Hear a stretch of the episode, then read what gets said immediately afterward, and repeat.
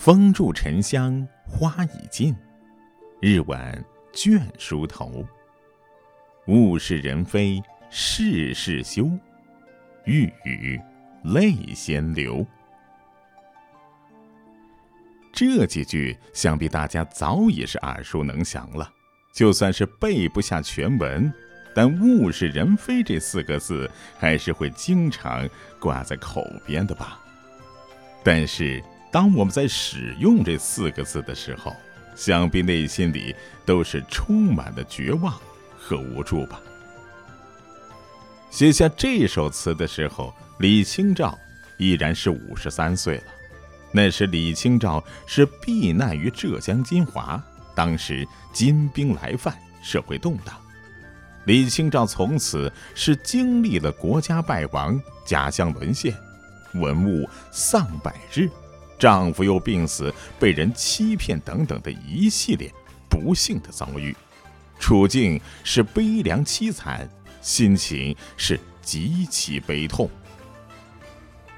人生是了无希望，前途渺茫，就算是活在当下，也是一件难于登天的事情。而且生存于男尊女卑的社会，又失去了身边所有可以倚靠的港湾，也许绝望的窒息就是这种感受吧。可是，正所谓先甜后苦，也不枉乎此。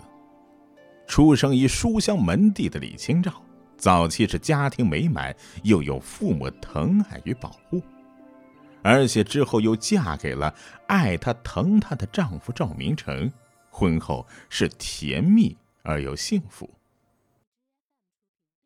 但是，最让我们欣赏的，还是李清照的率真率性。爽快的个性，最重要的是他敢于冲破传统的束缚。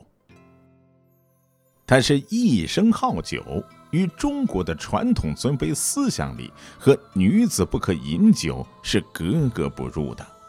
从小令昨夜雨如风骤，浓睡不消残酒，便可看出李清照这位千古第一才女的性情也是。真真切切的豪爽，这也是给了他红帐求欢的勇气。刚与赵明诚成亲的李清照，婚后是甜蜜而幸福。一次，李清照在夏日的雨后是求欢邀欢，写下了这首云雨词，却是别具一格且艳而不俗，令人心神荡漾。晚来一阵风间雨，洗尽阳光。篱笆生黄，却对菱花淡淡妆。绛霄履薄冰肌莹，雪凝酥香。笑语檀郎，今夜纱厨枕殿凉。这傍晚时分，是一阵疾风骤雨。将夏日的暑气是清洗干净了，变得凉快。良辰美景，君郎在侧，是春心萌发呀。可我怎好直接说破呢？且待我抚琴一曲，传达我的情意吧。这词中出现的笙簧，据传说是女娲创造的一种吹奏乐器，音乐是个好帮手啊。别说是在古代，哪怕是在现代，也是谈情说爱、调节气氛的好助手啊！有了这音乐的相助，情到深处是无法自拔，便是如此了吧？所以“生黄”这个词用在此处是相当的暧昧啊！也就是说，在这儿呢，李清照已经开始向丈夫主动求欢了。只是可惜呀，夫君，你竟不知我意呀！曲中一曲作罢，夫君竟然还是没有一丝的反应，实在是让我又气又羞啊！那再让我暗示一番吧，不信夫君你坐怀不乱。词中的菱花呢，指的是镜子，是古代的铜镜。这里更是生动地写出了身为人妻的李清照，婚后还是略微羞涩，但如小女孩般的雀跃，对着镜子是梳妆打扮着自己，让自己看起来明艳动人。由此便可看出，李清照夫妻二人的生活还是美满幸福的。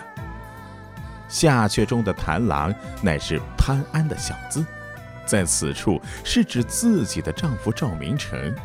郎君这个词呢，是不仅适于古代，在现代依旧适用，但这多半呢，都是指长得好看、俊俏的郎君啊。最后一句中的“纱厨”可不是厨房的意思，指的是围着纱帐的床。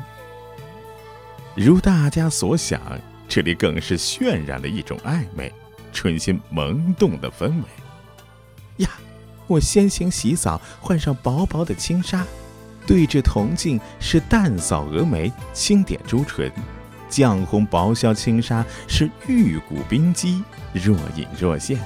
悠悠的体香是散发着勾人的气息呀，然后我对着郎君说道：“今夜红帐中的竹席好生凉快呢。”言外之意，夫君是否有心动？你还不快快抱我入纱帐否啊？李清照的这首词在千百年来一直为人不齿。难登大雅之堂，被众多能人雅客所批评的是露骨风骚啊！可是我不这么认为。的确，这首词呢写的虽说露骨，但其中却蕴含了对封建礼教的不服气啊！毕竟在古时，李清照这位才女可谓在当时脱颖而出，杀出的一匹黑马，并且称为千古。第一才女，从而是流芳百世。而且在这当时受封建礼教的束缚，能舞文弄墨的才女本就寥寥无几，敢把闺房趣事写下来，而且还能是流芳千古，更是凤毛麟角。